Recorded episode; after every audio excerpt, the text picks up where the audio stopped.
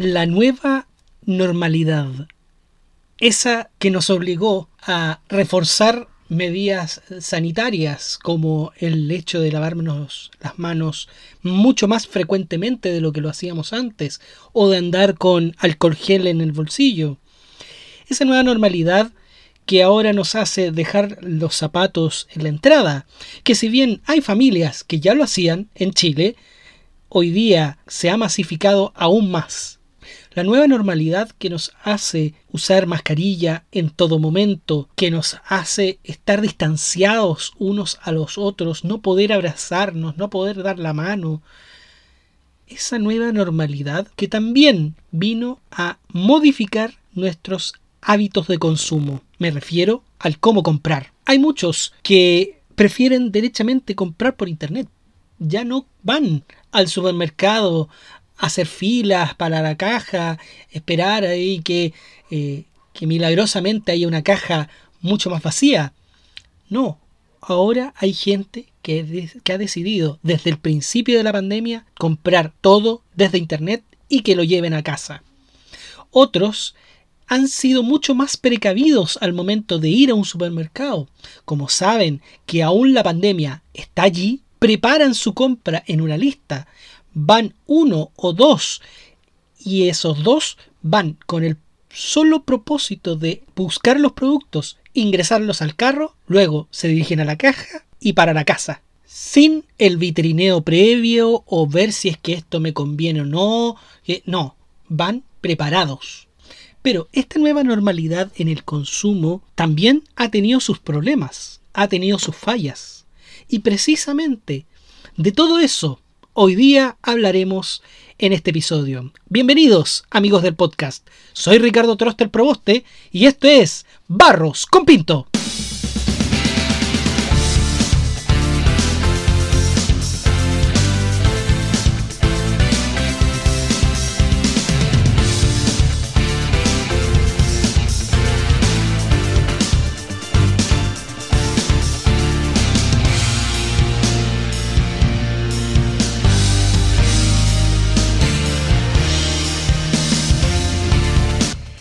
Hola, ¿qué tal? Amigas, amigos, amigues, todos, eh, bienvenidos al décimo episodio de Barros con Pinto. Ya llevamos 10 episodios.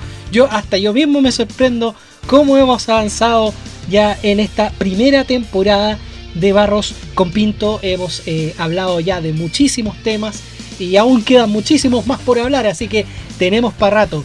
Agradecer y saludar a todos quienes nos están oyendo en este momento en las distintas plataformas de podcast. Solamente vamos a, anunciar las más importantes. Spotify, Apple Podcast, Google Podcast, TuneIn y Anchor. Muchísimas, muchísimas gracias por seguirnos. Yo sé que estuvieron preocupados por la semana pasada. ¿Por qué no hubo episodio la semana pasada?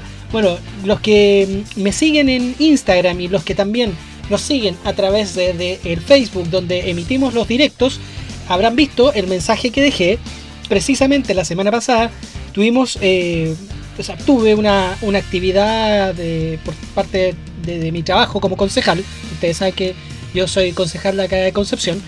Y por lo mismo no pudo haber directo, eh, porque coincidía, me, topaba con, los horarios. Y al no haber directo, tampoco hay episodio el día lunes. Así que tuve que ahí sopesar y, claramente eh, pega es pega. O sea, evidentemente primero está el trabajo, así que agradecer a los que aún hoy nos siguen, los que aún hoy nos escuchan. Todos los lunes sagradamente a las 8 de la mañana esperan su episodio. Yo sé que estuvieron afligidos por el, lunes pasado que no hubo episodio, pero aquí estamos nuevamente. Bueno, también invitarlos, aprovechar de invitarlos a que nos sigan en nuestras distintas redes sociales, en Instagram, arroba barrosconpinto, en Twitter arroba trosterporconce o trosterxconce y el hashtag barrosconpinto y en Facebook nuestro fanpage Ricardo Trostel Concejal de Concepción donde emitimos nuestros directos los días viernes. Y aprovechar de mencionarles que al menos Instagram y Twitter tienen un botoncito el que públicamente se le llama la campanita por decirlo de alguna forma eh, que eh, notifica, que avisa cuando se ha tuiteado algo, cuando se ha subido algo. Por tanto, los invito a que si nos siguen en Instagram o en Twitter, activen la campanita, activen las notificaciones para que sepan cuando estemos hablando referente a nuestro podcast. Así que ya están cordialmente, fraternalmente invitados. Y por último, los invitamos a que revisen nuestros anteriores episodios. Como digo, ya vamos en el episodio 10 de Barros con Pinto. Hemos tenido 9 interesantes episodios y este, por cierto, también interesante el tema que vamos a tratar el día de hoy. Revisen nuestros anteriores episodios, tanto a través de las distintas plataformas de podcast como también nuestros directos en el Facebook y compartan nuestros anteriores episodios y en el caso de que lo estén viendo por Facebook, denle like y en el caso de que lo oigan por Apple Podcast, denle 5 estrellitas ahí a Barros con Pinto para que seamos muchos más los que interactuemos, los que conversemos acá en nuestro podcast. Y bueno, el día de hoy vamos a hablar de un tema súper interesante referente a las compras en pandemia. Porque como decíamos en la introducción, nuestros hábitos han cambiado. Esta, entre comillas, nueva normalidad que le dicen, han cambiado sustancialmente. Y por lo mismo quisimos hablar sobre este tema súper interesante, ver cómo se han comportado los consumidores en pandemia, cómo se ha comportado el comercio en pandemia, tanto el retail como los pequeños empresarios, los micro, pequeños y medianos empresarios. Y por otro lado, reforzar lo que son los derechos de los consumidores. La pega de CERNAC, la pega de las asociaciones de consumidores, todo eso hablamos en este episodio. Y lo hablamos con Pablo Rodríguez, presidente de FOJUC, Asociación de Consumidores nacida desde Concepción y que hoy día atienden a muchas personas en distintos lugares del país. Y además, Pablo es experto en derechos del consumidor y aparte estudiante de derecho y gran amigo mío, por cierto. Esta conversación la tuvimos el pasado viernes 13 de noviembre y estuvo bastante bueno, bastante interesante en todos los ámbitos que hemos mencionado. Así que, sin más preámbulos, los dejo con esta conversación que tuvimos con Pablo Rodríguez sobre las compras en pandemia acá, en Barros, con Pinto. Ahí está. ¿Cómo, estás, Pablo? Todo bien, ¿y tú cómo estás? Muy bien, muchas gracias. Aquí estamos ya en, día viernes, ya casi, casi fin de semana. Sí, se, huele el viernes, ¿eh? Sí, se huele el viernes. Bueno, aquí encerradito nomás, no, no queda otra. Mira. No, agua. agua, agua, ah, muy bien. Eh, ah, muy bien. Todavía está de día para empezar la celebración del viernes. sí, no, está bien, está bien. Te agradezco primero de, por la invitación, Ricardo. Creo que este es un gran espacio que se abre para todas las personas. Entonces, yo totalmente eh, agradecido y honrado de participar en esta conversación, me decía con un nombre tan tan real, o sea, tan, tan cercano a uno como Barros con Pinto. Yo que estudié en Enrique Molina, el Barros con Pinto o la Parada del Tonto, era, El, era el espacio donde todos nos juntábamos, donde era el punto estratégico de, gran parte de mi vida estudiantil. Exactamente, bueno, también ahí comparto absolutamente porque también fue estudiante del Liceo Enrique Molina, así que sabemos que, que, Barros, con, eh, Barros Arana con Aníbal Pinto era la, la, esquina estratégica de nuestro liceo, a pesar de que está unos, unos metros más hacia el centro, así que, pero, pero siempre, siempre era, ¿no? juntémonos en la, Baral Tonto que, se llama. Pero bueno, aquí estamos ya, eh, y aparte con un tema súper interesante, porque como, como decía antes de que, de que que te presentara, eh, han cambiado nuestros hábitos en todo sentido eh, y eso incluye también en la forma de comprar de, los consumidores en general. ¿Cómo has visto eso, Pablo, durante estos meses de, pandemia? Bueno, yo creo que la, la pandemia creo que vino a yo creo que vino a modificar nuestra vida. Yo creo que de aquí en adelante también estamos viviendo un proceso 5, 6, 20.0, ¿cachai? En el sentido de que claramente hemos tenido que repensar de qué manera nosotros estamos viviendo, ¿ya? Porque al final del día el, consumo no es más que la puerta de acceso a la vida. ¿Y por qué lo digo así? porque yo siempre distingo como el consumo acto de comercio, que es donde uno paga un precio tarifa por el cual adquiere un bien o servicio por el cual y satisface sus necesidades, pero también está el consumo acto de vida, que es el acto por el cual yo consumo lo vital para poder subsistir y poder existir, ¿cachai? Entonces el consumo siempre está inherente a nosotros, no es algo de lo cual nos podemos desprender. Y en este sentido, la pandemia vino a modificar y hacernos repensar respecto a cómo estamos llevando a cabo nuestro consumo. Y por eso quizá fue noticia en casi todos los portales, por ejemplo, que eh, en, Santiago, que es este país centralista, el smog disminuyó a niveles mínimos que no se veían en muchas décadas. En, partes del mundo empezaron a, salir animales extintos, otros animales empezaron a recuperar su, su lugar. O sea, ahí tú te das cuenta que, que, al final del día esta pandemia lo que, lo que vino a evidenciar es que el, el mundo está, está porque todavía sea así, está desarrollando un patrón de consumo insostenible y que por lo mismo es necesario repensarlo. Es, exactamente, o sea, se, se, ha visto la disminución considerable de, de, del consumo de, de cuestiones no esenciales. O sea, ahora la gente efectivamente está comprando solamente lo necesario. O sea, eh, y, de esa forma también un poco eh, es, un, es un cierta economía para, para, el bolsillo al final del día, porque de repente cuestiones que, o sea, que el, típico, por ejemplo, que compráis el chocolatito o que compras esto, esto, otro, y, después eso es también envoltorio que se va a la basura y que, y que finalmente provoca este, lo que provoca finalmente el consumismo. Pero eh, pero ahora hemos visto que ha sido un consumo muchísimo más responsable, como dices tú. Sí, o sea, yo creo que en ese sentido la, pandemia lo que nos vino a hacer es reflexionar sobre de qué manera estamos eh, desarrollando nuestra vida.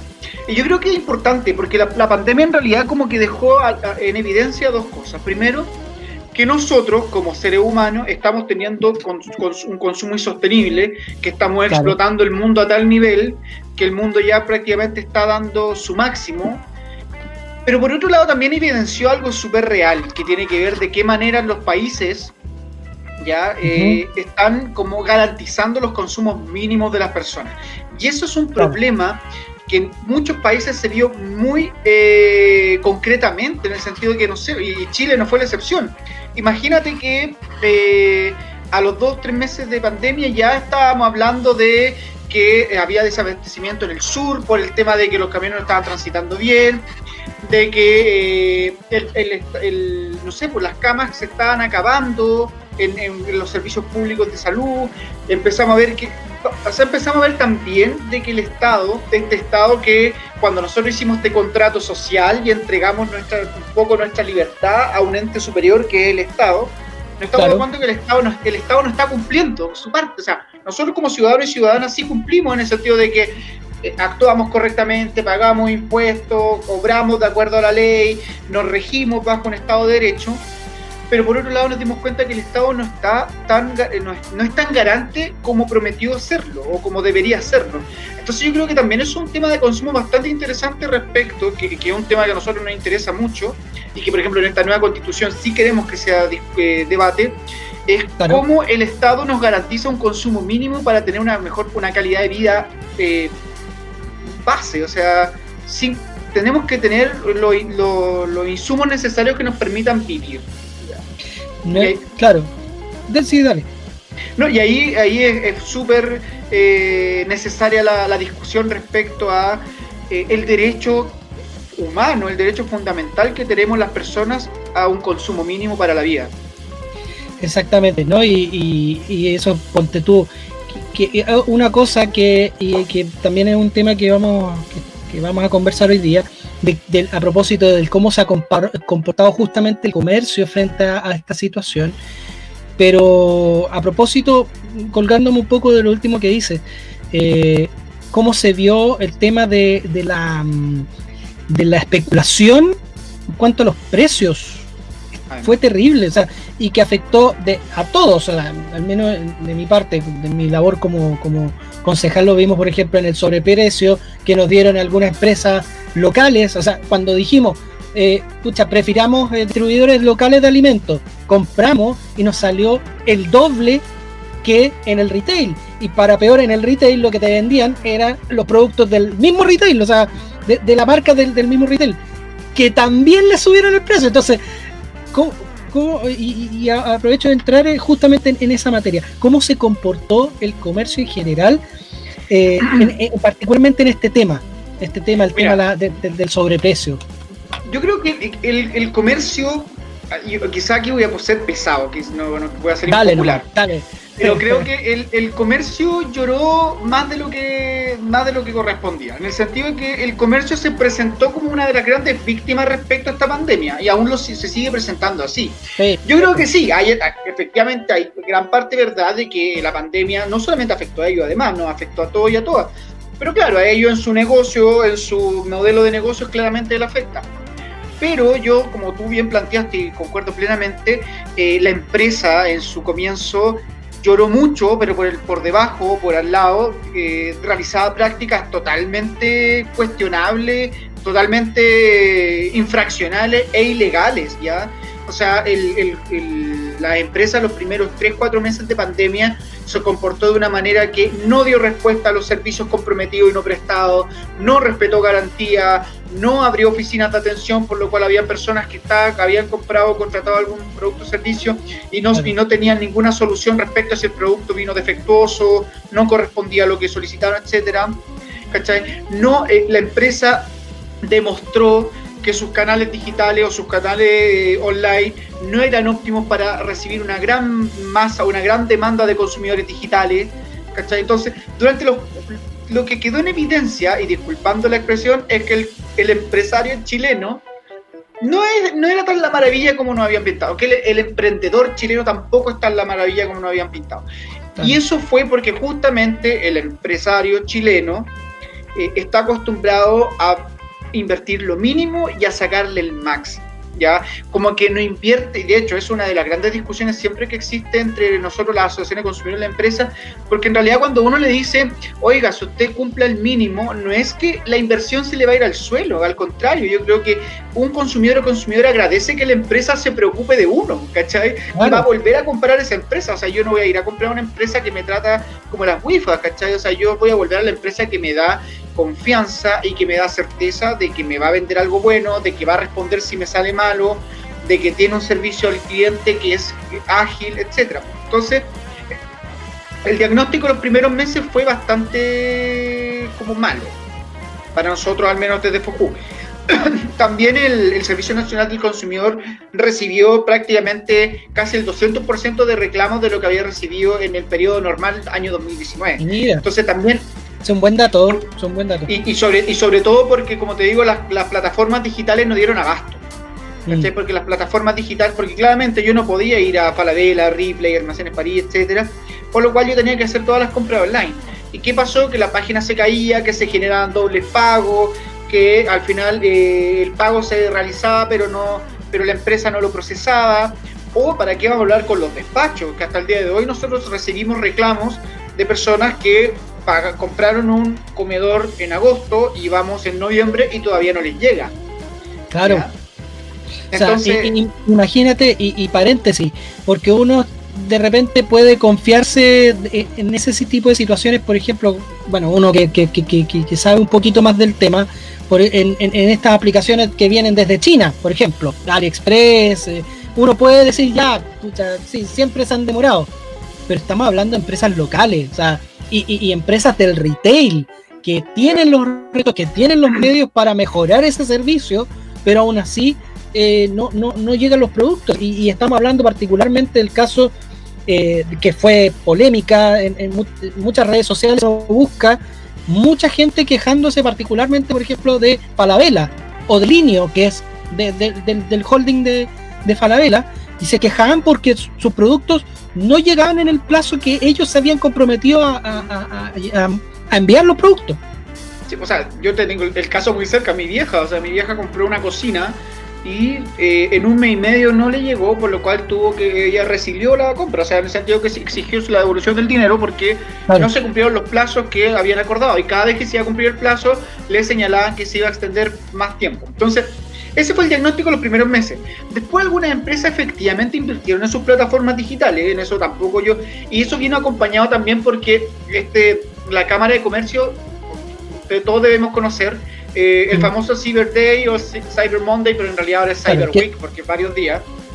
Claro. Eh, es una iniciativa impulsada por la Cámara de Comercio de Santiago básicamente para promover el comercio digital y este, eh, y este año, más que nunca, como que se varias empresas invirtieron harto en mejorar sus plataformas digitales. Y en ese sentido sí uno reconoce que hoy en día hay plataformas que están mucho más preparadas. Y yo creo que la pandemia es una de las poquitas cosas buenas que nos ha traído, es que efectivamente el país avanzó en su digitalización. ¿Ya? El país avanzó en, utilizar las plataformas digitales para eh, hacer trámites básicos. O sea, como que ahora recién se dieron cuenta que no tengo que ir a hacer una fila de dos cuadras, sino que puedo a través de, un clic realizar el, proceso. Entonces, yo creo que eso sí fue bueno. Pero aún existen empresas que siguen utilizando la excusa de la pandemia para justificar su, su digamos, su negligencia. Y ahí nosotros ya decimos, ya córtenla, o sea, ya, ya llevamos casi ocho meses de pandemia, no puede ser la misma excusa. Exactamente. Estamos hablando con Pablo Rodríguez, presidente del FOCUC, de la Asociación de Consumidores FOCUC. Eh, y ahora particularmente estamos hablando referente a cómo ha sido el comportamiento del comercio en general respecto al tema de la pandemia. Hablamos eh, en su minuto al principio sobre el tema de la especulación de, los precios, luego hablamos a propósito de, cómo ha ido evolucionando el comercio en cuanto a, mm, al tema de, las ventas por internet, básicamente, eh, me preocupa bastante que, eh, que, efectivamente, como dices tú, aún al día de hoy hayan, hayan eh, empresas del retail que no, no, inviertan más recursos en, en su plataforma online. O sea, era una cuestión de todos los años, y esto no es de ahora, y por eso digo, esto no es de ahora, de todos los años ver que justamente en los Cyber Monday, Cyber Weekend, todo esto, siempre se caían las páginas y uno lo tiraban como por, una especie de fila, de fila virtual, entre comillas, que para que espere, no sé, pues, hay 500 personas antes que usted, espere tanto tiempo.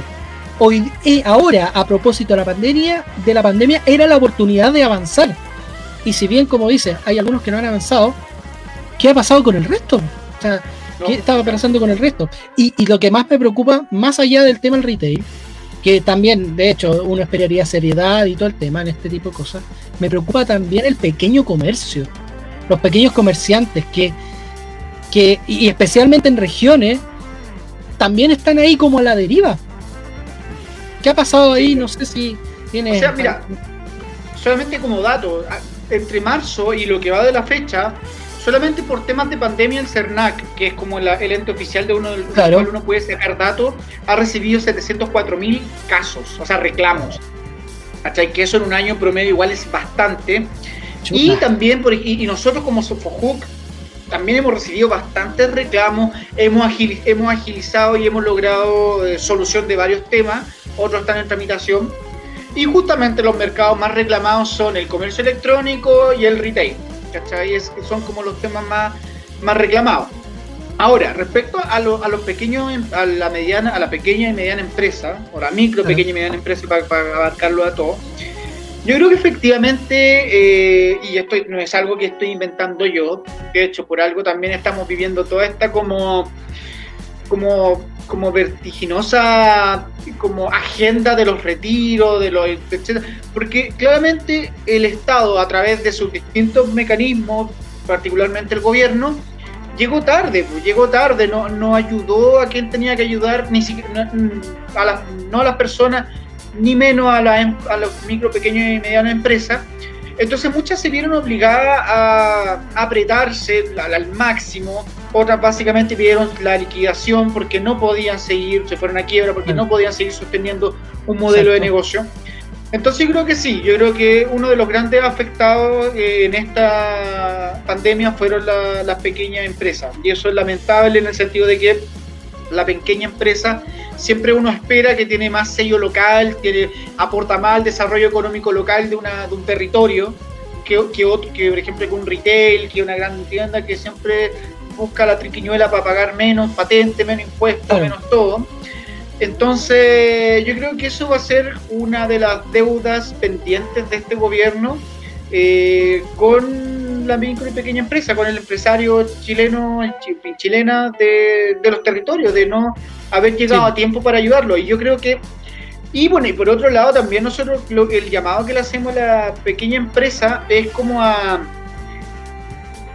como, digamos, hacer una verdadera alternativa. ¿Y por qué digo esto? Porque muchas veces nosotros también vemos a la micro y pequeña empresa que eh, eh, su, su, forma de venta es mucho más rígida que una multitienda o una gran tienda. Tengo muchos más problemas, de repente me, me, respetan menos las garantías. Entonces, como yo creo que es como un ganar-ganar. Nosotros como consumidores y consumidoras, estar dispuestos a privilegiar la, la empresa local, a privilegiar el comercio local y el comercio local estar dispuesto, estar dispuesto también a, a flexibilizar más y a entregar mayores como como beneficio a las personas que acceden a su, a, su, a, su, a sus productos, a sus servicios. Sí, por ejemplo, de hecho, a propósito de, esto último que dice, em, ¿y por qué te digo especialmente la, microempresa o pequeña, mediana empresa de regiones? Porque aquí mismo lo vemos en el centro de Concepción, que también eh, de, eh, eres de Conce, a pesar de que ahora está temporalmente allá en la capital del reino, pero, pero, pero pero antes de la pandemia, tú te das cuenta que todo el pequeño eh, comerciante, de, ese de la galería, ese de, de, la Galería Martínez, de la Dawi, de la Palet, de todas esas galerías antiguas de Concepción, muchas, por ejemplo, no tienen red compra. O sea, no tienen para pagar por, con, eh, dinero plástico, por decirlo de alguna forma. Claro, con, el sistema Transbank o los otros que hay. O, los otros que hay. Eh, Ahora con la pandemia, ninguno tiene una posibilidad de contactarse a través de, alguna aplicación o, página web, porque sí lo han hecho, y, por eso pongo el ojo en el tema de las regiones, porque sí lo han hecho, por ejemplo, muchas empresas, en muchas microempresas en Santiago, que por ejemplo se unen a la plataforma, eh, a, las distintas plataformas que hay, eh, llámese Mercado Libre, llámese Linio, llámese, todas estas empresas de, compras por internet, eh, pero en regiones, ¿qué pasa en regiones? y ahí está el, problema, que por ejemplo Concepción, que igual es un centro metropolitano, es, una ciudad metropolitana ya a esta altura, eh, perfectamente el, el, comercio avanzar hacia la digitalización, pero ahí está, una en parte por, por lo que dices tú, efectivamente, falta, falta Estado, falta un Estado que le diga, hagamos un convenio, no sé, entre tal, tal, listo. Y ustedes entran a la digitalización y se ponen a competir con Falabella, con Ripley, con todos que también que, llevan años vendiendo por internet, por ejemplo. No sé qué, qué opinas al respecto. Yo creo que lo que dices tú, Ricardo, es totalmente el, camino. O sea, yo creo que tiene que haber una evolución del comercio detallista a la digitalización, a las nuevas tecnologías, al nuevo comercio. Hoy día el comercio no se puede entender como un pagar, obtener. Hoy día el comercio tiene unas múltiples formas de operar. O sea, y por ejemplo, y tenemos el comercio, por ejemplo, el comercio informal, que yo creo que ha sido una de las grandes sorpresas porque y no sé si es bueno o malo, pero el comercio informal ha dado la, digamos, la sorpresa porque ha logrado ponerse al nivel de, de las multitiendas o de las plataformas AliExpress, Mercado Libre, Amazon, etcétera. Y por ejemplo, yo hoy día puedo entrar a un, a un Instagram, a un Facebook, etcétera, y tengo una serie de productos y servicios que se ofrecen y que básicamente, y ellos también, y tienen sistemas, eh, sistemas transferencias, PayPal, tienen, hasta tienen Transbank también, entonces... En algunos casos entonces por eso es como el, llamado que nosotros hacemos al comercio detallista es como no a, como a, deprimirse, tampoco a quedarse rígido, sino que ver esto como una oportunidad de evolucionar dentro de las formas de hacer comercio, porque nosotros como asociación de consumidor y consumidora, muchas veces, claro, nos encontramos con un comercio detallista que por regla general es un comercio detallista de personas adultas, adultas mayores en muchos casos. Ya mm. el comercio detallista siempre como que esa es como la media. Pero no por, no por ser adultos o adultos mayores te tienen que quedar como en una era pasada. O sea, el comercio cambió y la pandemia lo hizo cambiar mucho más aceleradamente. Entonces aquí el llamado que nosotros hacemos y nosotros como asociación de consumidores y consumidoras también nos ponemos el servicio es avanzar hacia nuevas formas de, de, hacer comercio, nuevas formas de vender, nuevas formas de entregar productos y servicios. Estamos hablando con Pablo Rodríguez, presidente de la Asociación de Consumidores FOJUC y experto en derecho de consumidor. Y precisamente ahora, Pablo, para, ir avanzando en, las materias que, tenemos eh, preparadas, eh, hablemos un poco justamente de derecho consumidor a propósito de la actual realidad de, la pandemia. O sea, que no es muy distinta a la que había antes, pero como tú bien dices, o sea, llevamos más de 700.000 reclamos en CERNAC de, causas ahí, eh, y es porque en cierto modo quizás estas, las empresas, algunas no han dado al ancho en ese sentido. Entonces, si es que alguien que nos está mirando en este momento o que nos está oyendo en este momento tiene algún problema, por ejemplo, compró en una, empresa en retail a través de internet y el producto aún no le llega, o sea, siendo que se comprometieron hace una semana atrás de, en llegar. ¿Qué, qué, qué le dirías tú a, a las personas que nos están oyendo, que nos están viendo a propósito de eso? Ya, mira, lo primero que nosotros siempre eh, señalamos cuando hablamos de derecho del consumidor y consumidora es que la pandemia, si bien hoy día estamos, eh, estamos inmersos en un estado de excepción de, eh, constitucional, ya, por lo cual también se entiende que hay ciertos derechos y garantías que se restringen, etcétera, la ley del consumidor está en plena vigencia y eso es importante eh, decirlo, ya porque también nos hemos encontrado en algún, en algún caso con personas que dicen, no, pero si estamos en pandemia, la garantía no opera. Y ha pasado, o sea, nosotros nos han llegado reclamos de, de empresas que nos dicen, no, o sea, como estamos en pandemia, la, la garantía no opera. Pero sí, la, la ley del consumidor está en plena vigencia, por lo cual todas sus disposiciones se pueden eh, hacer efectivas. ¿ya? Eso es lo primero para que todas las personas sepan. No, no existe la suspensión de ninguna eh, norma que eh, contenga la ley del consumidor. Por otro lado, yo creo que este año lo que... Este año vino, fue malo para la ley del consumidor. ¿Y por qué digo es malo para la ley del consumidor? porque recién el, el año pasado entró en vigencia la reforma a la ley del consumidor, que es la ley 21.081, que venía como que viene en realidad a incorporar un nuevo, un nuevo estándar de protección de los derechos e intereses de los consumidores y consumidoras, ¿cachai? Y venía con mucha, digamos, con mucha, con mucho cuerpo, con mucha, con mucha normativa, aumentaron las multas, etcétera. Pero vino esta pandemia y claramente el proceso de implementación se vio un poco suspendido. Afectado, claro. Afectado. Por lo cual, claro, para, este, para la ley del consumidor este año no es un buen año, no va a ser un año que va a recordar la ley sobre eso. Pero, pero eh, yo creo que la ley del consumidor sí ha logrado cosas en la pandemia. Yo creo que en lo particular nosotros, por ejemplo, eh, hemos iniciado procedimientos voluntarios colectivos en temas de telefonía con una comunidad de Puente Alto que, tenía problemas justamente con el tema. Estamos viendo ahora con Santa Juana un problema que están teniendo los usuarios de electricidad entonces, la ley del consumidor en estos casos sí está siendo bastante utilizada. El CERNAC, por su parte, también ha iniciado bastantes procedimientos voluntarios colectivos con distintas empresas que, que, han, que no han cumplido eh, debidamente sus compromisos eh, comerciales. Y también, derechamente, el CERNAC también ha demandado a algunas empresas porque no han cumplido con lo prometido. O sea, en ese sentido yo creo que eh, la ley sí ha servido como una un cierto paraguas para estos abusos que se cometen en el mercado. ¿ya? Y hoy día también hay muchos proyectos de ley en tramitación a propósito de la pandemia. ¿ya? Ah, por ejemplo, había un gran proyecto que venía después de esta ley 21.081, que es la llamada ley pro consumidor.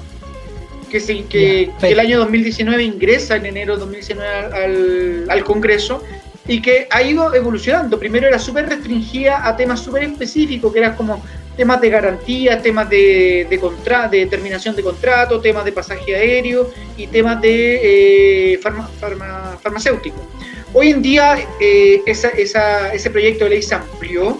Hoy día incorpora temas de discapacidad, incorpora temas de, garantía oh, hipoteca, incorpora temas de, de, extender la garantía, ¿cachai? O sea, como que ha crecido. lo, esperable es que ese proyecto de ley llegue pronto a ser ley, ¿ya? Pero ha crecido en ese sentido. Y también paralelamente se están discutiendo otros proyectos de ley que tienen que ver con la suspensión de los cobros de, eh, de, cobranza, con la suspensión, por ejemplo, de la, del dinero de la hipoteca y así una serie de, medidas. Entonces, yo creo que eh, en este sentido eh, sí ha habido una ley del consumidor en, este, en esta pandemia, sí ha existido. Ahora, claro, ha estado vigente, ha estado vigente. Ahora, si se podría hacer mejor, claramente siempre se puede hacer mejor. Ya, yo creo que eh, la ley del consumidor eh, como que tiene un, desafío pendiente que tiene que ver de qué manera nosotros entendemos de que el, acto de consumo no es un acto privado, no es, no es autonomía de la voluntad, y aquí yo me tiro en contra con todos los civilistas, Que, siempre dicen que el derecho del le llaman derecho al consumo, de hecho, no derecho al consumidor. Dicen que el derecho al consumo es parte del derecho privado. Y yo digo que no. ¿Por qué? Porque primero no estamos regulando el consumo, la transacción, estamos regulando al consumidor o consumidora, la persona. ¿Ya? Y por lo cual, cuando nosotros centramos que la ley, su, su, eje principal es la persona y los derechos y, la, y, la, y los intereses de esa persona, claramente eh, rige más allá de una relación individual, rige en un orden público, ya rige en un bien común. Y por lo mismo yo creo que el gran desafío de esta ley es que justamente se entienda de que su, su aplicación es de bien común y que cuando nosotros buscamos la reparación de los consumidores y consumidoras no es que estemos buscando que a la, a la señora Juanita o a Pedrito le, le pasen 20 mil pesos en su bolsillo y se acabó. Esto va más allá de eso, esto va en que sí, a la persona que se le afectó se le repare, pero también que el mercado sea reparado de alguna manera, que la buena fe sea reparada de alguna manera. Es que finalmente, justamente, la ley del consumidor, o más bien el derecho al consumidor, finalmente es eh, un acto de, una de, buena, de buena fe en cuanto a, la relación consumidor con el, con el con quien vende, con el oferente. Eh, por otro lado, también hay, eh, hay una libre competencia porque si hay, si todos los derechos, o sea, perdón, si los consumidores tienen, pueden ejercer sus derechos como consumidor, eh, eh, finalmente el, mercado puede desarrollar sin ningún problema en ese sentido. ¿Qué pasa? Cuando han habido vulneraciones a los derechos del consumidor, finalmente viene de desconfianza y eso, ¿cómo decirlo?, desestabiliza todo el mercado finalmente. Porque el, consumidor dice, chuta, ¿qué, confianza tengo en, quien me está ofreciendo este producto si ya me pasó que he comprado ahí y no, no me ha salido bien? Lo que ha pasado ahora a propósito del tema de las, de las compraventas en pandemia. Exactamente, yo creo que yo soy súper crítico en ese sentido del CERNAC, de, varias instituciones y también del, del, área del derecho que hoy día se está preocupando de este tema, que es el derecho civil, porque... porque mucho, mucho del, artículo 1793 del Código Civil, no, e, este, tema, este tema va mucho más allá. A mí este tema no va entre, entre privados. No es que yo, proveedor y yo, consumidor, nos arreglamos entre nosotros como resulta la cosa y si yo me jodo al consumidor, bueno, yo arreglo con él el tema y se acabó. No, acá hay un tema superior. Y el Estado se tiene que hacer cargo de ese tema superior y la ley se tiene que hacer cargo de ese tema superior y por lo mismo la ley del consumidor hoy día debe avanzar hacia un estadio superior, que para mí, la, por ejemplo, para mi gusto es la codificación del derecho del consumidor. Existe un código del consumidor como en en gran parte de los países existe, la especialización de la judicatura, la especialización del servicio público, la, existencia de un fiscalizador, por ejemplo, como una superintendencia. Entonces, hay muchos desafíos pendientes que para mí, por ejemplo, en un, en un, escenario de pandemia habrían sido óptimos. Por ejemplo, habría sido óptimo que no un CERNAC, que un servicio público, no voy a usar la palabra, pero un servicio público... Perdón, como, como un león sin dientes Claro, un dependiente, como le decían a propósito de la ley. De claro, o sea, el CERNAC es un servicio público tibio, un león sin dientes, aún. Que, y de hecho es muy, es muy entretenido porque la ley, la ley actual, como que al CERNAC le, otorga la, la facultad de fiscalizar, pero después, pero si el DAX si fiscaliza y ve que se está cometiendo una infracción o un ilícito, no puede hacer nada más. No puede iniciar un procedimiento administrativo, no puede sancionar.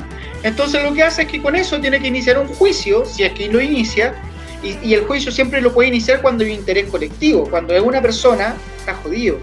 Entonces, entonces, por eso como que yo creo que en un escenario de pandemia, el ideal habría sido otro sistema nacional de protección de los derechos de los consumidores, no el que hoy día está. Así es, estamos hablando con eh, Pablo Rodríguez, eh, presidente de FOCUC, de la Asociación de Consumidores FOCUC, y aparte experto en derechos del consumidor. Antes de ir a los comentarios, que ya hay algunos comentarios, eh, para ahí para quienes nos están viendo en el, en el directo, eh, ya, ya, lo están viendo, y, para, para, quienes nos están oyendo, estamos mostrando la página del CERNAC, que aquí tiene justamente algunas, algunos links, algunas eh, eh, banners para, para, para que cuando en caso de que en caso de, de alguna vulneración de derechos del consumidor, eh, efectivamente aquí está todos los los, los banners y no ser necesario, porque esa es la otra, Pablo, que efectivamente, si bien, claro, es una institución pública por ahora, sin, sin muchas facultades, pero es la única que hoy, hoy día, lamentablemente, la, la, que tenemos. Y muchas veces los trámites las personas lo iban a hacer directamente. Aquí en el caso de Concepción iban allá a Colo Colo entre Chacabuco y, y, Cochrane, pero hoy día con la pandemia, y, súper importante lo que decía, que, haya gente que esté diciendo que no, que los derechos del consumidor se suspenden durante la pandemia. No, hay que dejar súper claro este, este, tema. Eh, eh, que los derechos del consumidor continúan vigentes siempre, en todo momento, y aquí está, como estamos mostrando, en la página del CERNAC, y la página es www.cernac.cl, ahí está toda la información. Pablo. Bueno, y también nuestra página, y también, y también. Vamos, vamos a mostrarlo inmediatamente. Que nosotros también eh, estamos recibiendo eh, consultas, reclamos, nosotros también en cierto momento podemos llegar a judicializar el caso si es que vemos que hay una infracción grave que eh, y más y más aún la empresa no, no responde. Entonces, eh, hay varios canales y en, y en, todas las regiones prácticamente hay una o más asociaciones de consumidores y consumidoras. Acá en Concepción somos dos las más activas, que es OJUC y es ARCAM, que ARCAM es una asociación eh, de consumidores del adulto mayor que está en Concepción también. Entonces, sí, sí, sí, eh, la, la, como la, el llamado que las personas también conozcan sus asociaciones de consumidores y consumidoras, que somos somos ciudadanos y ciudadanas que estamos al servicio de las personas. Esa es nuestra página, exactamente. Aquí está la, página del foco. Claro, así que pueden ingresar también a esa página y pueden ahí dejar en, en, en el formulario de contacto, dejan su, su, consulta, su reclamo y después nosotros nos ponemos directamente en, en comunicación con la persona que nos envía el, el mensaje. Exactamente. Ahí. Acá está. Así Aquí que, bueno, bueno, para lo nuestra que. Oficina está, nuestra sí, oficina está en Cruz 509, pero estamos, estamos cerrados por el momento, claramente por pandemia. Pero cuando todo vuelva a la normalidad, nuevamente ahí estaremos atendiendo a todas las personas que quieran ir a tomarse un cafecito y a, a conversar. Muy bien, Pablo. Bueno, vamos a, a, ver algunos comentarios que han surgido. Estamos hablando con Pablo Rodríguez, presidente de la Asociación de Consumidores FOJUC. Eh, vamos a ver algunos comentarios que, nos han llegado. Eh, hay algunos saludos. Al principio habíamos dicho de Gabriel Reyman. Saludos, aquí dice. Eh, María Arias González le dice saludos y felicitaciones por este espacio que enseña nuestros derechos como consumidores. Gran saludo. Elsie Proboste dice, es mejor que el Estado se encargue de enseñar a ahorrar y no a comprar cosas que no son esenciales. O sea, un plasma no es esencial. Eh, y, se acabó después de que pudieran sacar del 10%. Hay un tema que, a propósito, justamente se nos fue, se nos fue a hablar.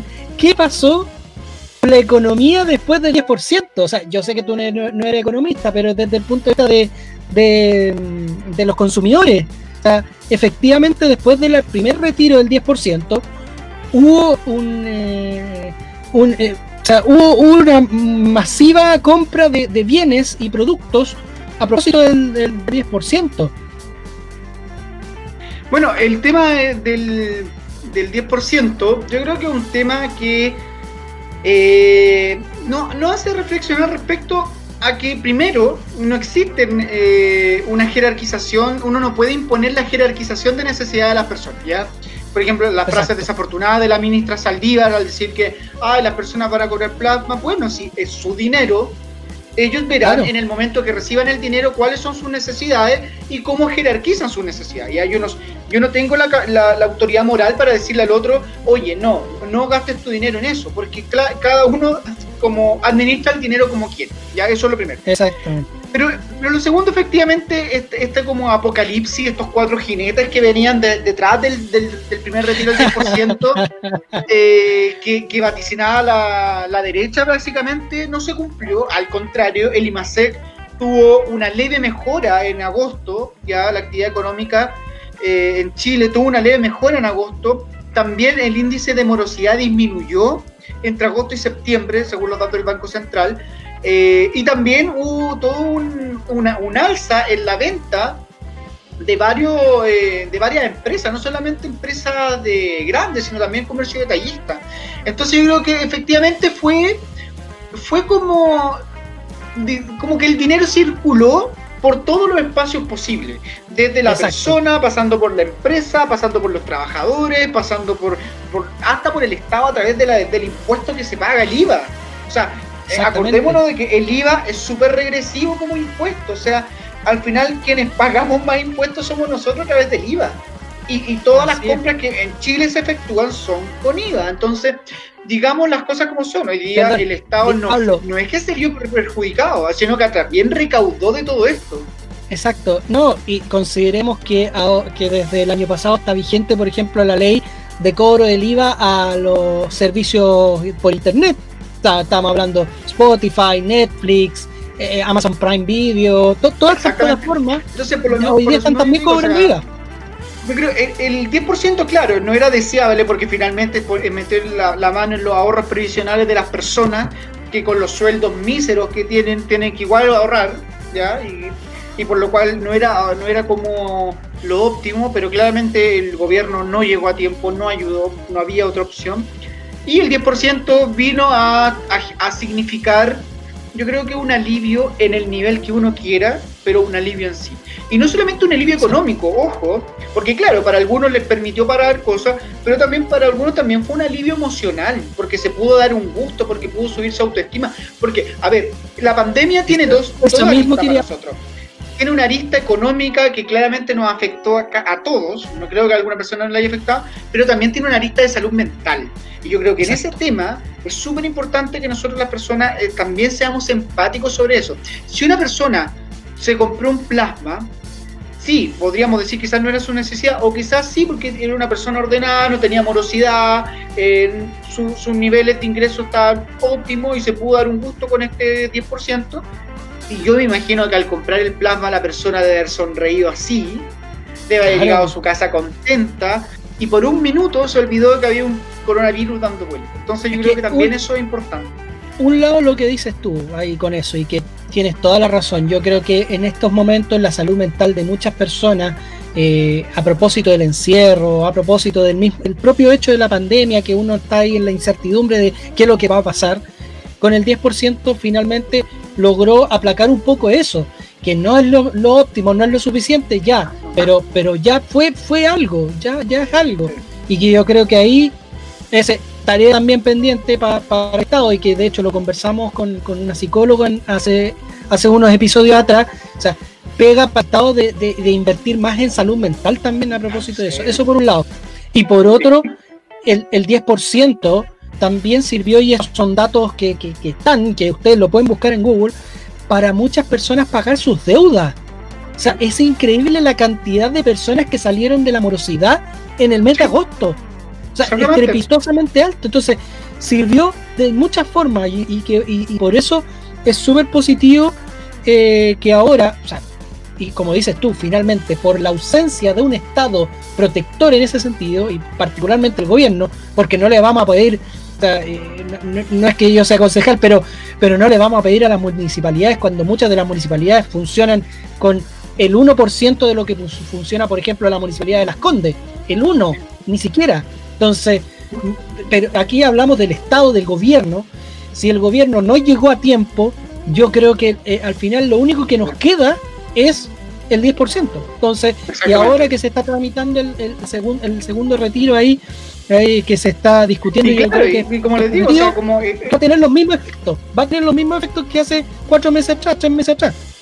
Y claro, y el dinero no queda en las personas, el dinero en realidad circula, por lo cual el dinero eh, que las personas recibieron a través de su 10% fue, fue digamos, a parar a distintos lados, a los trabajadores, a la empresa, al fisco, a, una serie de... a, los intermediarios, etcétera. O sea, como yo creo que hay que tener una mayor amplitud en este tema. O sea, sí, yo me yo persona me veo beneficiado al 10%, obvio, me llegó el dinero a mí, pero ese dinero yo no lo estoy...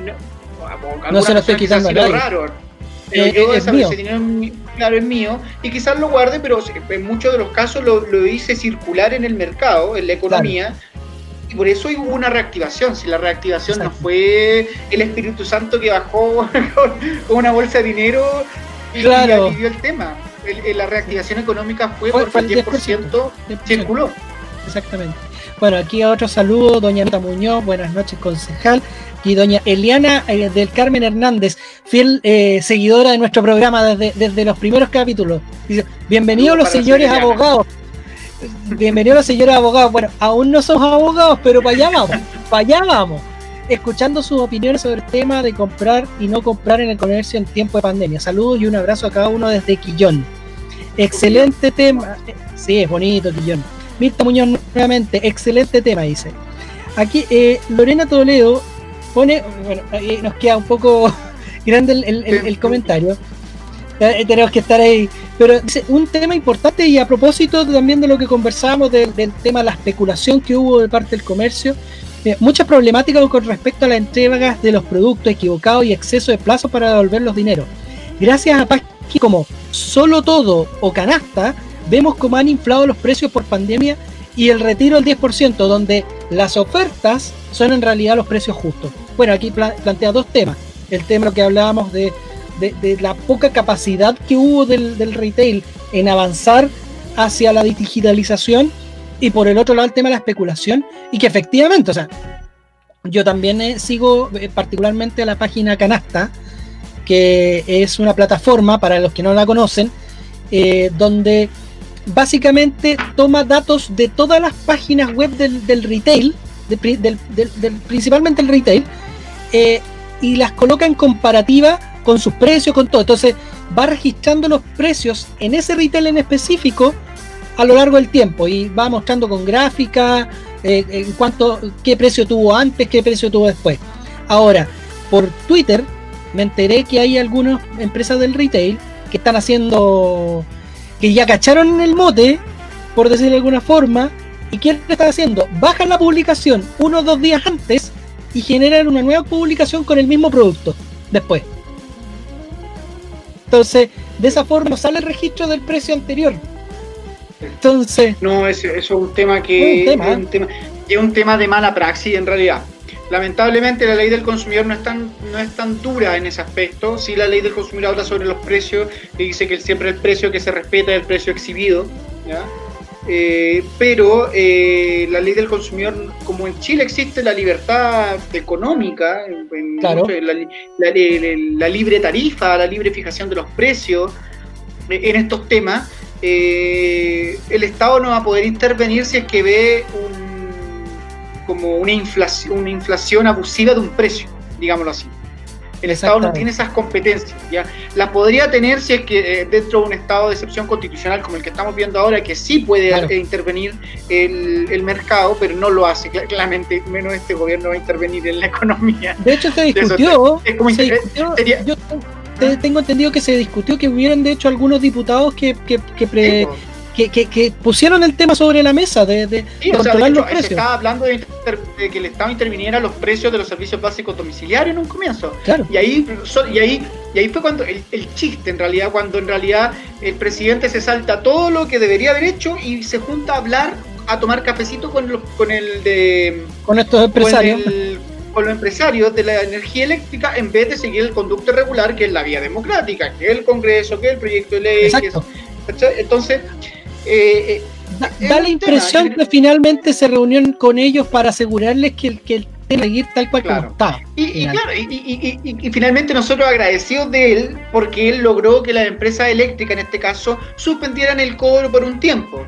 Cuando en realidad eso debe haber sido una política pública, eso debe haber sido una decisión de autoridad, decir que, eh, que, en las condiciones actuales en que rige la economía, se necesita que ciertos servicios básicos, ciertas empresas tengan determinados cambios respecto a sus tarificaciones, respecto a sus cobros, a sus precios, etcétera. Exactamente.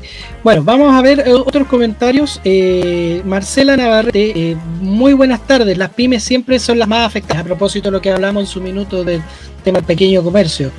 Lorena Toledo dice, el FOGAPE llegó muy poco a los locales pequeños. Banco Estado negó apoyos por carecer de espalda financiera. Muchos locatarios acudieron a Banco Ripley y Banco Falabella con tasas altísimas, que sí entregaron crédito. En el centro, más de 350 locales quebraron. Lo que hablamos también hace un rato. Esa era, esa era la gran broma de, todo esto. El FOGAPE que se transformaba en, un, en una ayuda, pero una ayuda selectiva y un poco elitista. Exacto. ¿Ya? O sea, yo no es que tenga algo contra los empresarios, al contrario, yo trabajamos nosotros como con mucho apoyando temas pero eh, claramente ese fondo iba dirigido a esta nueva camada de emprendedores que finalmente son personas que, eh, que, tienen como una espalda financiera mucho mayor, que son de una clase media, media alta, ya que son estas personas que pueden acceder a estos, estos créditos. Exacto, ese es el ya, pero claramente si nosotros nos vamos a la realidad, que finalmente un microempresario que tiene un almacén de esquina o que tiene un, negocio pequeño en el centro, que, un kiosquero, un kiosquero, y, que, no tiene y que no tiene productos financieros porque el banco considera que primero es de riesgo y segundo no tiene la, las garantías suficientes que le permita al banco otorgarle un crédito. Eh, este crédito eh, eh, y este crédito cumple el, como las mismas restricciones. Entonces al final fue un mm. chiste ese FOGAPE y ahí sigue siendo un chiste. Por lo cual yo creo que efectivamente las pymes lamentablemente son las, las que se vieron más afectadas por esta como estrategia de ayuda económica que se hizo hacia la empresa. Porque tuvieron que haberle quizá haberle puesto un apellido para que uno supiera que no era la empresa, sino que era la empresa seleccionada bajo determinados criterios. Exactamente. Mira, aquí hay una pregunta, lo, lo dije muy tangencialmente delante, pero es importante. ¿Qué pasa con el comercio internacional? Llámese AliExpress, llámese Witch, llámese Amazon, todas estas, todas estas empresas eBay eh, que, distribuyen productos desde el extranjero hacia los distintos países. y no, y, ni siquiera hablemos de extranjero, desde China hacia el resto, hacia el resto del mundo. Así que, creo que ahí hay que distinguir hay que distinguir. Efectivamente, como, todo en derecho. Como todo en derecho. Yo creo que el comercio internacional en su dimensión macro eh, se vio afectada, pero no en gran medida. Yo creo que las transacciones internacionales siguieron eh, ocurriendo, lo hablo desde un punto de vista de la macroeconomía. Las exportaciones e importaciones siguieron funcionando, los mm. tratados de libre comercio siguieron vigentes, etcétera. O sea, el intercambio comercial internacional siguió eh, su curso. Por eso, por ejemplo, en nuestro país no hubo desabastecimiento de muchas cosas, porque Chile, si bien es un país productor, pero también es un país que importa muchas cosas. Y en ninguno de los, en ningún servicio o en ningún producto vimos desabastecimiento, por lo cual eso es indicio de que el comercio internacional de un punto de vista macroeconómico funciona. Ahora, un punto de vista más interno, es interesante la pregunta porque en realidad las plataformas de compra a las cuales nosotros accedemos es un régimen económico bien eh, todavía discutido respecto a, a, qué legislación rige respecto a ellas. ¿Por qué? Porque entendemos que estas plataformas no esta plataforma no son el vendedor, sino que son el intermediario, mejor dicho, la vitrina entre el proveedor y el consumidor final. En este sentido, por ejemplo, Mercado Libre, no es que Mercado Libre me esté vendiendo el producto, sino que Mercado Libre me muestra que hay, un, hay una empresa en Quillota que está vendiendo agendas. Y entonces Mercado Libre me dice, de contacto con, el, con la empresa de Quillota y a través de mi plataforma genera el gasto, el pago, digamos. Entonces ahí, ahí es un tema que podemos para otro tema, para otro día con mucho más, eh, más tiempo, que efectivamente que eh, hasta dónde es la responsabilidad de la plataforma, ¿ya? y más aún, y si es una plataforma internacional, ¿qué leyes la rigen? O sea, por ejemplo, si a través de AliExpress compro un producto y el producto me llega eh, dañado, ¿quién me responde? AliExpress, que solamente fue una empresa que me puso en contacto con el, con el vendedor, eh, el vendedor, que es el que finalmente me, envió el producto, la empresa, digamos, de courier, que es la que trasladó el producto, o la empresa de eh, encomienda, que es la que me trajo desde la aduana a mi casa. Encomienda nacional, por decirlo de alguna forma. Entonces, ahí hay una discusión que hay que En, algunos, en algunas plataformas sí han tanjado, han tanjado esta discusión porque, si no, si no me equivoco, Mercado Libre sí se hace responsable, si no me equivoco. Eh, y hay otras plataformas que sí también se hacen responsables. Derechamente dicen que ellos se hacen responsables y que ellos, por ejemplo, reversan la compra en caso de, ¿cachai? Etcétera. Tengo entendido que, Claro, ahí tengo entendido que, por ejemplo, AliExpress también tiene ah, esa modalidad a través de las disputas y todo el tema, pero, pero no todas. Y ahí es donde el consumidor de repente se encuentra en una tierra de nadie frente, frente a Y por eso es importante, nosotros como FOJUC no, no, no estamos, o sea, no, no, no usamos los conceptos comercio ilegal o comercio clandestino, como que porque entendemos que en realidad el comercio, eh, el vender algo cuando me encuentro apretado de dinero es una necesidad. Hablamos del comercio informal en realidad, comercio informal. Y nosotros siempre, la, única situación que dice una persona, cuando usted compre en el comercio informal, tiene que tener claro que no opera la garantía, no opera la ley del consumidor, no opera ningún derecho alguno sobre el cual usted pueda reclamar. Por lo cual, mucho ojo cuando usted compre a través de las plataformas eh, que no son formales ejemplo, mm, eh, Facebook Marketplace, Instagram, etcétera, donde finalmente yo le estoy comprando a una persona que vende, pero que no está formalizado, o sea, que no da la boleta, no está constituida como empresa, y eso a nivel legislativo quiere decir que si yo le compro, por ejemplo, a, una, a un Facebook de, manualidades, un, un florero, el florero viene malo, yo no tengo más allá que pedirle por favor a la persona que me vendió el florero que me lo cambie, porque no puedo aplicar la ley del consumidor, no puedo aplicar ningún procedimiento judicial, porque como fue un comercio informal, es un comercio que no está regulado por la ley. Por lo mismo, el llamado que nosotros hacemos siempre es revise muy bien las plataformas a través de las cuales está comprando. Exacto.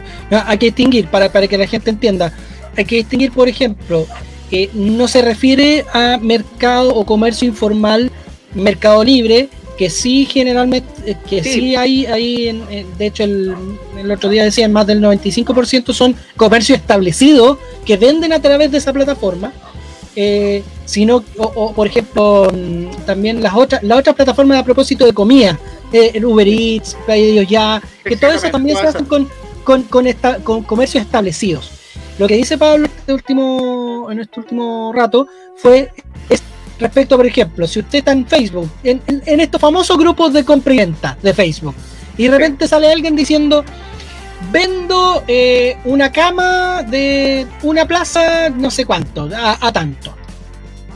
Vendo, eh, claro, eh, artesanías por 500 pesos, 1000 pesos, qué sé yo.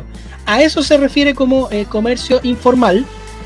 lo mismo que por, por Instagram, que en este último tiempo, por ejemplo, han salido muchos de comida de pastelería, de, de golosina, de, todo eso. Entonces, ahí tener mucho ojo con ese comercio informal en particular y, muy buen dato es el que, el que diste. Estamos conversando con Pablo Rodríguez, presidente de FOJU. Vamos a ver los últimos comentarios ya para, para ir cerrando. Eh, aquí don Guillermo Latorre, que, que siempre nos ha visto todos los episodios. Buenas tardes, amigos. Y aquí nos habla. don Guillermo. También, siempre, siempre tiran los comentarios unas opiniones súper buena eh, eh, en gran medida, por ejemplo, eh, aquí lo que hablábamos de antes sobre el 10%, los consumidores reactivaron la economía. Y, a los consumidores somos el centro de la economía. Exactamente, y por eso es importante... Como el corazón de la economía. Y por eso es súper importante lo que decías tú, que el, el, derecho del consumidor es de derecho público, no puede ser de derecho privado, porque finalmente influye en, en, en, todo en la cadena productiva, finalmente. Entonces, no solamente en la, en la propia relación comprador-vendedor, sino que en todo toda la cadena. Y aquí se rige bajo las reglas de la compraventa. No puede, no se puede creer que aquí hay un comprador, un vendedor y que rige las normas de la compraventa. No, no, nos disculparán los, los, civilistas, pero, pero, pero coincido absolutamente en ese, en ese sentido. Don Guillermo también dice, cada cual tiene su prioridad y el ahorro es nuestro, respecto al tema del 10%. Don Ernesto Salvador ahí nos saluda, saludos, un abrazo. Em, a ver, veamos. Eh, doña Rosvita, doña Rosvita Riquelme del sector Nonguén. Eh, muy buenos temas. Clara, eh, claramente como consumidores nos falta mayor educación con respecto a las obligaciones que les toca a los comercios mayores. A propósito de eso, Pablo, y para ir ya cerrando, como Fojuk, haciendo un poco de, promoción también, como Fojuk ustedes se han enfocado en todos estos años fundamentalmente en la educación en cuanto a derechos del consumidor. ¿Cómo, por ejemplo, una persona puede informarse más respecto de, las áreas que ustedes abarcan, de todo lo que ustedes hacen? Eh, por ejemplo, puede haber eh, eh, una presidenta, presidente de junta de vecinos acá y quiere que ustedes den una charla a, su, a, sus vecinos. ¿Cómo lo pueden hacer? Bueno, nosotros como FOJUC estamos ya, este año cumplimos mayoría de edad, 18 años, en Concepción, y estamos en distintas partes, y todas las personas, todos los vecinos y vecinas de Concepción y los alrededores están totalmente invitado a contactarse con nosotros. Hoy en día tiene que ser digital, no hay otra forma, a través de nuestra página web www.fojuc.cl, a través de nuestro correo contacto arroba fojuc.cl, fojuc es con dos C por si acaso. Sí, eh, sí, lo vamos a anotar de hecho acá. Pueden también ingresar a través de nuestro, eh, enviarnos un mensaje a través de WhatsApp, que tenemos un WhatsApp institucional, que es el 63437345. Después les recomiendo que vean, porque esto queda grabado en Facebook, ¿cierto? Sí, queda grabado aquí en Facebook. Entonces pueden revisar. Y, entonces pueden después lo, emitimos por, por exacto, el número lo pueden volver a escuchar, 6343-7345. Y nosotros estamos eh, dispuestos a entregar apoyo, orientación, charlas. Tenemos trabajo con, con niños y niñas, jóvenes, adolescentes, pero también con adultos y adultas. O sea, trabajamos gran parte, abarcamos prácticamente gran parte de la población. El adulto mayor lo trabajamos con adultos y adultas mayores, pero ah, como hay una organización de consumidores también que trabaja en esto, tratamos de coordinar y apoyarnos más que trabajar uno sobre otro, ¿ya? Pero todo el público ya más como adulto eh, también trabajamos mucho. Entonces, eh, nosotros estamos súper dispuestos. Por ejemplo, nosotros ahora este mes, a fines de mes, el 25 de noviembre, a las seis y media, tenemos nuestra, eh, nuestro espacio interactivo de educación financiera y económica. Va a ser vía online, así que estén atentos a nuestras redes sociales que ahí vamos a promocionar eh, ¿Cómo se va a hablar? Vamos a hablar dos temas súper interesantes que va a ser sobre la portabilidad financiera, la ley de portabilidad financiera que entró en vigencia. Que entró en vigencia hace poco. Hace poco, y básicamente, así como para que entiendan, es como yo cambio mi crédito de un lado a otro. Es como cambiarme de compañía, pero ahora voy a poder cambiar de banco. Muy, mucho más fácil que antes. Y vamos también a hablar del rol de la educación económica y financiera en el marco de una nueva constitución, que yo creo que es súper relevante discutir de qué manera nos planteamos eh, económica y financieramente de cara a una nueva constitución. Entonces, estamos totalmente disponibles para todas las personas que quieran apoyarnos y también participar con nosotros. Somos una organización de voluntariado y voluntariadas, así que están las puertas, las puertas totalmente abiertas para que participen o nos eh, visiten y pregunten todo lo que eh, quieran saber para quienes nos están oyendo a través de las distintas plataformas de podcast, Fojuk tiene la siguiente página, www.fojuk.cl, f o j u c c.cl y el teléfono WhatsApp es más 569 6343 7345.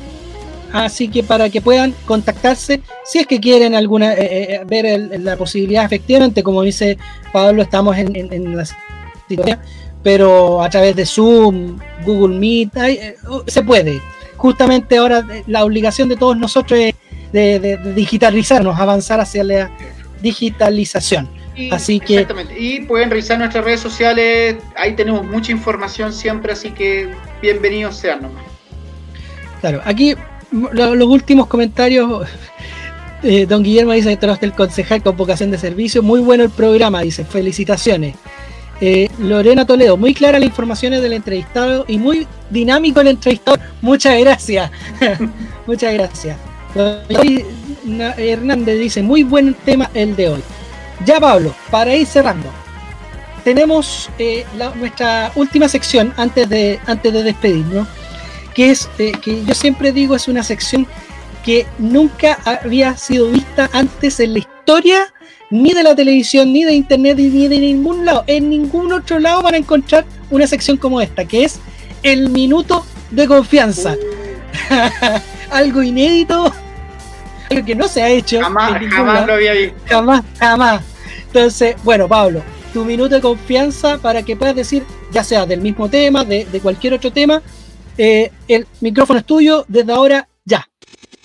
Bueno, mi minuto de confianza lo voy a dedicar al mismo tema que yo me dedico, que, y el llamado es a los políticos y las políticas respecto a ponernos a nosotros en el centro del desarrollo económico. Ya está bueno de que las empresas sean el principal, la principal preocupación de este, de este país, de este gobierno, de este Estado, que siempre que pasa algo, lo primero que decimos, oh, las empresas van a quebrar, oh, las empresas pobrecitas, no de los primeros que nos tenemos que preocupar somos de nosotros, las personas, que somos el corazón, el centro, el eje de toda sociedad.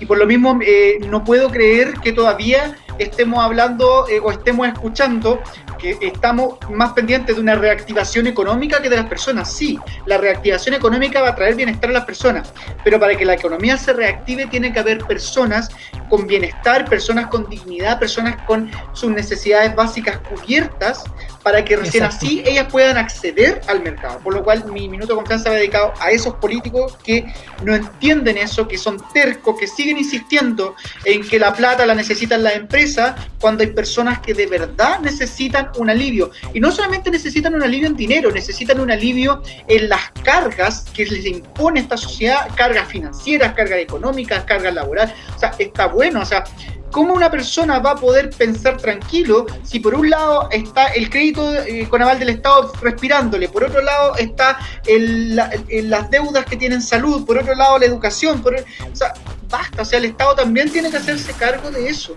de entender de que las personas no solamente se alivian con dinero, se alivian con derechos.